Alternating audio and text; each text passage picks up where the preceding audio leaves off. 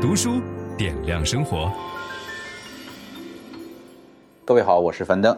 今天我一定要讲这本书啊，叫做《癌症密码》。这本书我读完之后，真的大受震撼。而且我觉得，如果很多人能够听到这本书的话，一定会对自己的生活带来很大的影响。那为了让这本跟健康有关的书讲得更加严谨，我请来了一位助讲嘉宾，是大家非常熟悉的金博医生，欢迎您。谢谢何老师，大家好。金医生，您读完这本书之后什么感受？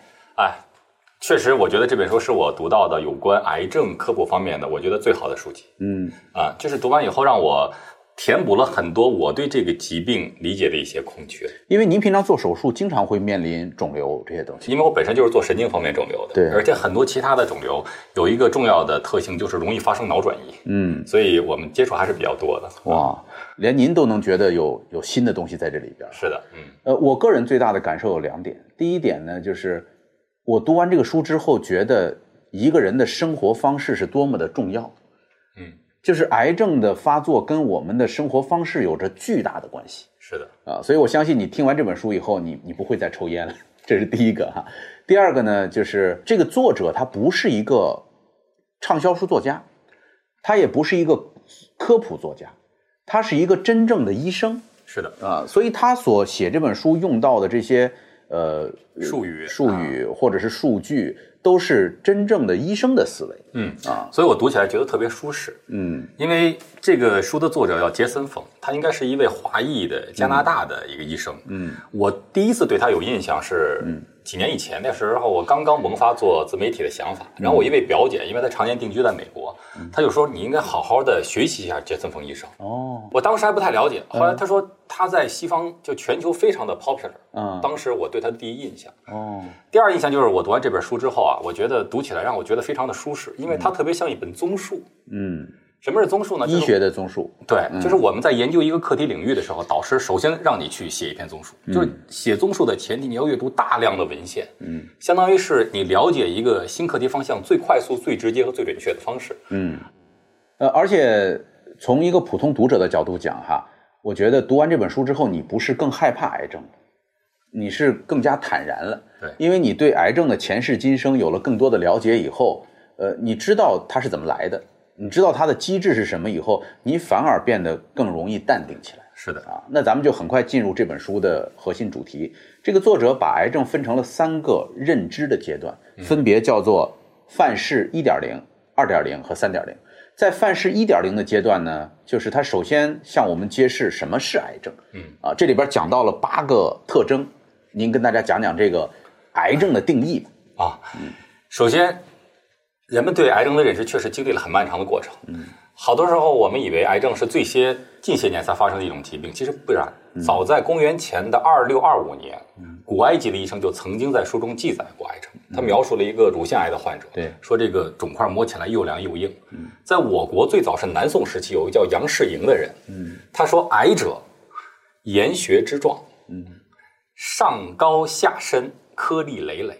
而且男好发于腹，女多好发于颈或肩。哎呦，什么意思呢？就是这段非常的形象。首先，一个癌症摸起来是一个肿块，嗯，而且疙里疙瘩，表面不光滑，嗯，而且他还描述了发病率，就是男性多见于这个胃癌、肝癌，而女性多见于这个乳腺癌和这个甲状腺癌。嗯，所以什么是癌症？其实癌症就定义在一点零版本阶段，我们认为它是一种过度生长的疾病。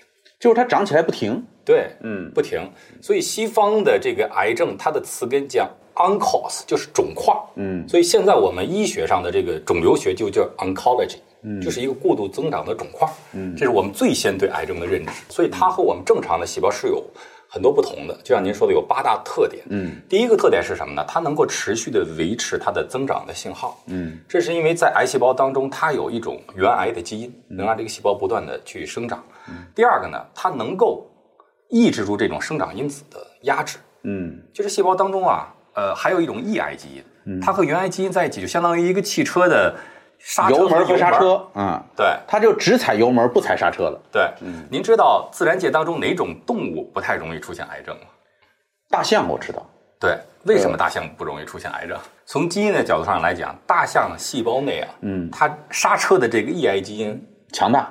有三十八个哦，而人类只有两个，所以它的刹车非常的发达，所以不太容易出现这个情况。然后第三个特点呢，就是它能够实现复制和永生。嗯，你像人类追求长生不老，但真正实现长生不老的只有癌细胞。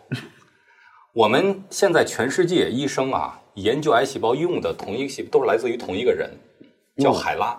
啊，您知道吗？这个所以它叫海拉细胞。嗯，他当时三十多岁，死于宫颈癌。嗯，然后这个医生呢，就把他的细胞给留存下来，然后这些细胞就在培养皿中给他足够的营养，不停的繁衍复制，到现在还在用，到现在已经繁衍了五千万吨，全球的医生都可以用，全世界的医生都用它。我所以它能够真正从细胞学的角度实现永生。哎呦，这是第三个特征。第三个特征，对，第四个特征是它会诱导血管的产生。嗯，因为癌细胞它要广泛的生长的话，它必须有营养运输的通道。所以你们看那个医院里边拍片子哈，说你肺上有一个结节，嗯，下一步最要命的就是看结节周围有没有血管。对，如果有血管产生，这就不是什么好事儿。是的，所以为什么我们要求拍一个增强核磁或者增强 CT？嗯，就是打了造影剂以后，通过血运的情况，我们初步判断是良性恶性。对，这是第四个特点。嗯，第五个特点就是它具备侵袭性和转移性。嗯。这是良性和恶性最大的区别。嗯，良性肿瘤啊，可以长得很大，比如脂肪瘤，它能长到十几公斤，但是因为它不转移，所以切除了就好了。但是侵袭转移其实是很难的。你看美国的红杉关有的树超过了两千岁。对，有人问这树会长肿瘤吗？嗯，树其实会长肿瘤。嗯，我记得我小的时候啊，我我母亲是正好是在肿瘤医院工作。嗯，我中学的时候去潭柘寺。当时跟着一帮肿瘤医院的医生，他们说：“你看这树上好多疙瘩。”说：“哎呀，这是树的肿瘤。”嗯，我当时这一幕印象特别深。那个现在我知道就是树的肿瘤哦，叫树瘤。嗯，只不过树上长的肿瘤都是良性的，它不会产生恶性肿瘤。所以这也是为什么树能够长生不老的一个原因。哦，那问题来了，为什么树会长这种肿瘤，它不会转移呢？因为这个植物的细胞有细胞壁。嗯。所以它很大程度上限制这个细胞不能随意的去转移和游游动，嗯啊，但是我们人体上这个癌细胞它就会具备侵袭和转移的能力，嗯、这是特别重要的特征。对，嗯，接下来第第第六个了，第六个也很重要，就是它能够解除细胞的能量控制，嗯，因为这个我们正常的细胞它是。如果有氧的话，你看大概是率是用这种有氧代谢。嗯，这里面涉及一个很重要的概念，就是瓦氏效应。嗯，有一个科学家叫瓦尔堡，他解释了细胞是怎么样去进行能量代谢当有氧气在的时候，我们的一个葡萄糖分子，嗯，能够分解成三十六个 ATP，就是三磷酸腺苷的分子，然后加二氧化碳和水。嗯，当我们氧气不够的时候，它进行的是这种糖酵解无氧的代谢。嗯，低效的。低效，嗯，只能分解出两个 ATP，再加上两个乳酸分子。所以为什么我们这个短跑完了举完哑铃，身上会觉得疼，就是因为乳酸它会刺激我们的神经末梢。无氧运动导致乳酸增加，你就会觉得酸痛。分享知识是一种美德。当我们每一个人都在不断的分享知识给这个社会的时候，我们这个社会将会变得越来越好。所以，如果您喜欢这本书的内容，把它分享到您的朋友圈当中，或者给到您指定的某一个人，都可以。您关心谁，就把知识分享给他。谢谢。本音档是由樊登读书小草远志提供。解锁本书精华解读全集，请搜寻 triple w 打 d u s h u 打 com 打 t w。